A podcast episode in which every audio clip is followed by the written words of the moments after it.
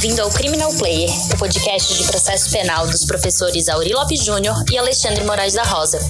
O Criminal Player é um apoio da Emais Editora. No site www.emaiseditora.com.br você encontra material de qualidade e gratuito. Siga o Instagram @emaiseditora para ficar por dentro das novidades. Você pode seguir também o Instagram dos professores Auri Lopes Júnior, arroba Auri Lopes JR, e Alexandre Moraes da Rosa, arroba Alexandre Moraes da Rosa, para ficar por dentro de tudo o que acontece no mundo do processo penal. Bem-vindos Criminal Player, esse podcast mantido por Aurélio Lopes Júnior e Alexandre Moraes da Rosa. Hoje nós vamos repercutir um pouco de direito e literatura com viés penal. O movimento de literatura tem vários várias escolas no mundo, desde Richard Posner no Brasil, tendo Lenny Streck, André Caran Trindade, Alfredo Copete, entre outros que sustentam, por exemplo, a rede Direito e Literatura, RDL, que você pode acompanhar, os programas do Lenny Streck que estavam no TV Justiça. Você encontra em vários, vários sítios de internet sobre isso. Acompanhe também no Instagram Lenny Streck. O que a gente tem hoje é Arnaldo Sampaio de Moraes Godoy, que tem uma um artigo, uma coluna no Conjur, embargos culturais. E nós, eu tenho uma admiração muito grande por essa pegada, essa metaforização que se pode fazer de direito e literatura. Trabalhei com Jacinto Nelson Miranda Coutinho, um grande time no Núcleo de Direito e Psicanálise da Federal do Paraná. E hoje nós vamos trazer aqui uma novidade sobre direito e literatura.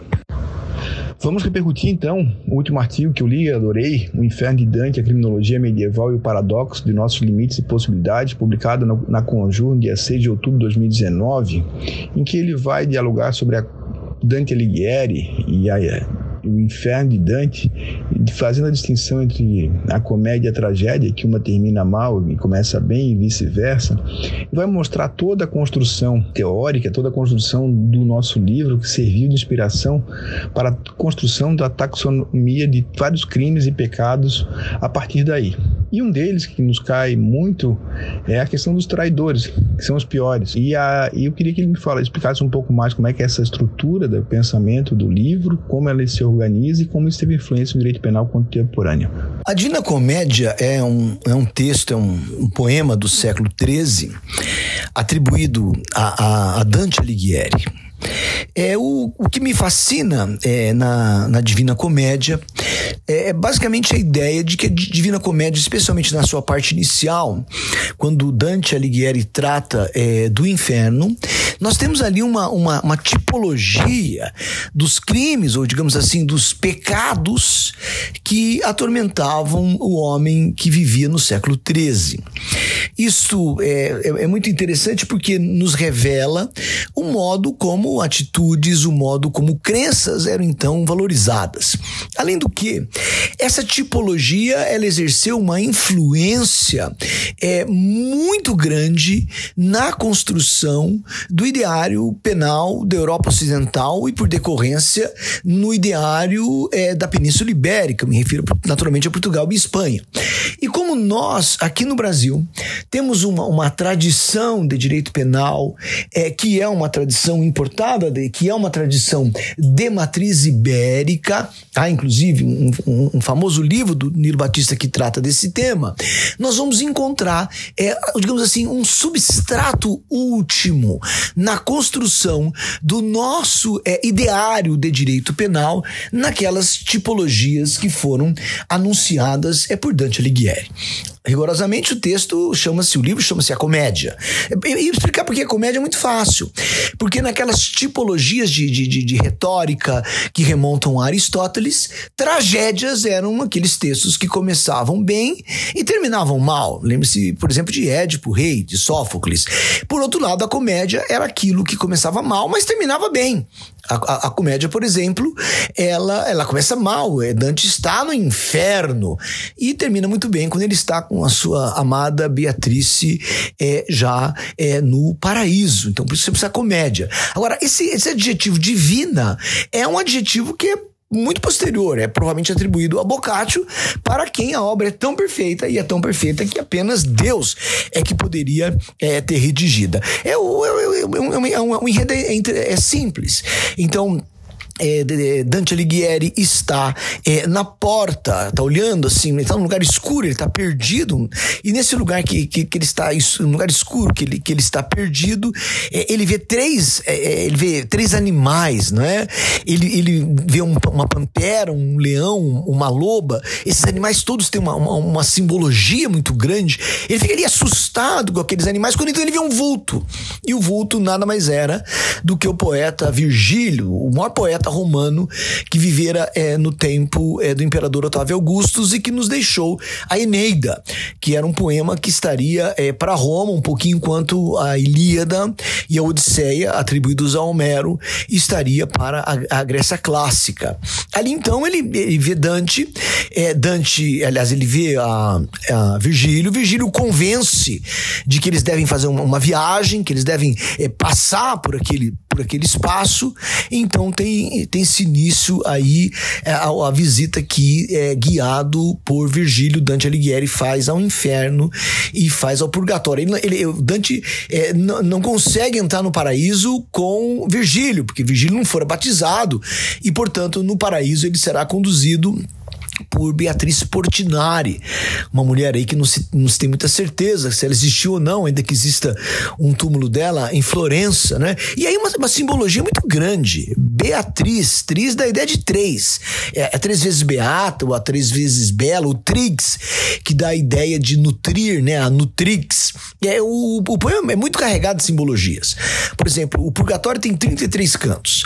O inferno tem 34 cantos e também é, o paraíso tem 33 cantos. Ora, 33, 33, por que, que tem 34? É uma mais, aquele que sobra é o canto de introdução o que nos dá para a Divina Comédia é nada mais nada menos do que exatamente é, 100 cantos. Tem há também aí na, na comédia um fato fascinante que é o fato de que Dante Alighieri é reputado como o verdadeiro fixador, o criador da língua italiana contemporânea. Até o tempo do Dante escrevia-se no latim, um latim, não aquele latim falado na rua, né, mas um latim culto, um latim erudito, que era uma, uma, uma língua falada por uma república internacional do saber, vamos dizer assim, e Dante Alighieri ousou e escreve a Divina Comédia em versos é, na língua falada na, por eles lá, uma língua florentina, né, Florença, uma língua que era é, tratada, falada na região da Toscana.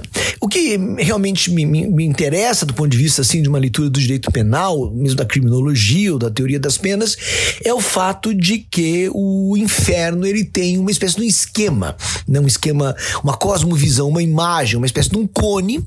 Esse cone inicia-se com ele é invertido, né? Ele inicia-se com ciclos maiores e na medida em que o poeta vai descendo pelos ciclos, os ciclos, os círculos vão diminuindo e os crimes ou os pecados, naquele tempo não era muito nítida a diferença entre crime e entre pecado, começam a ficar cada vez mais agudos, o que revela o que aquela civilização entendia naquele contexto e naquele momento por aquilo que realmente era algo que preocupava. Então você tem uma espécie de um vestíbulo, né, onde estão ali os, os, os ignavos ou ignaros que pode de algum modo ser assemelhado aos inimputáveis dos dias contemporâneos. Aí nós temos um, um, lugar mais ou menos é, meio obscuro, chamado com o nome de limbo, e aí a expressão contemporânea é limbo, na qual ficavam aqueles que não foram batizados, o que poderia de algum modo nos lembrar hoje em dia a figura daqueles que não têm participação política, que não têm cidadania. Aí nós vamos ter um, um conjunto de círculos que, que onde ficam os, os, os incontinentes, e aí nós temos os, os, vários delitos que havia, né? E, e, e Dante usa cada canto para designar essas pessoas, esses grupos, ele vê lá várias pessoas, ele, ele coloca um papa no inferno e põe uma prostituta no céu. O que mostra que Dante Alighieri era um político e que usou o seu texto, a Divina Comédia, para criticar os homens da época. Nesses primeiros círculos, nós temos os luxuriosos, nós temos os gulosos, nós temos os ávaros e os pródigos, quer dizer, são, são dois extremos, né? Aqueles que não gastavam nada, os ávaros, e aqueles que gastavam tudo, que eram os pródigos, o que qualificava a ideia de que de fato o problema estava na incontinência, o muito ou nada. Havia em seguida os iracundos, aqueles que viviam é, nervosos e irados, bem como os rancorosos que não conseguiam esquecer as ofensas que um dia viveram.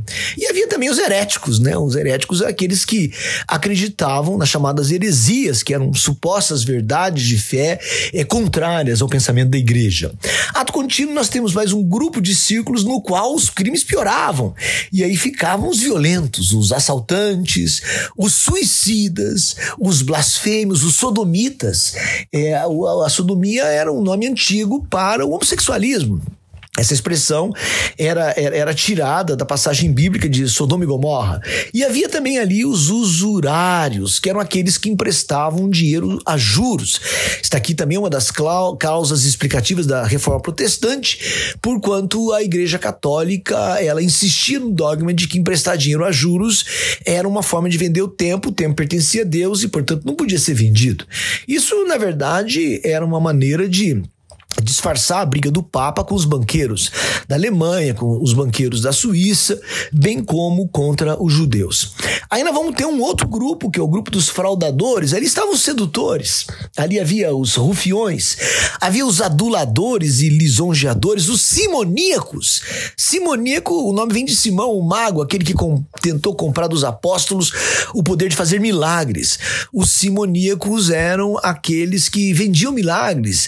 Aí havia também os magos, os adivinhos, os traficantes evidentemente não de droga, mas provavelmente pessoas que faziam comércio sem recolher as exações, os tributos, os hipócritas, aqueles que mentiam, os ladrões, os maus conselheiros, que eram fatalmente pessoas que politicamente caíam em desgraça, os intrigantes, os cismáticos, o cismático era aquele que pensava na separação da igreja, e por último, nesse grupo, os falsários, provavelmente lesa majestade ou falsificação de moeda. E por último, o que eles imaginavam o que de pior podia haver que eram chamados traidores.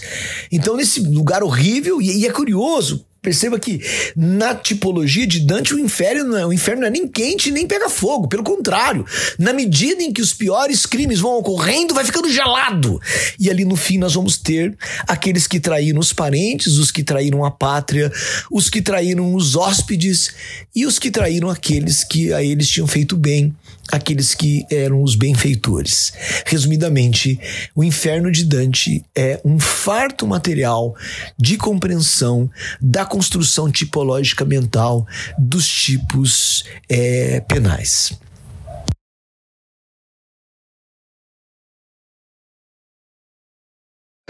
Foi muito legal, nós entendemos um pouco mais como esse imaginário constitui-se no tocante ao direito penal, a obra de Dante Alighieri divina, realmente, e nós precisamos ter um pouco de paciência e falta às vezes tempo para ler tudo. Mas o desafio está lançado. Arnaldo Godoy é um grande parceiro nosso.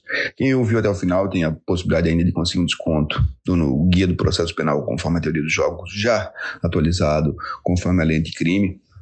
O livro do Auri, Direito Processual Penal pela Saraiva, também deve estar estourando. E você consegue no site www.emaiseditora.com.br um desconto legal. Grande abraço e até terça-feira.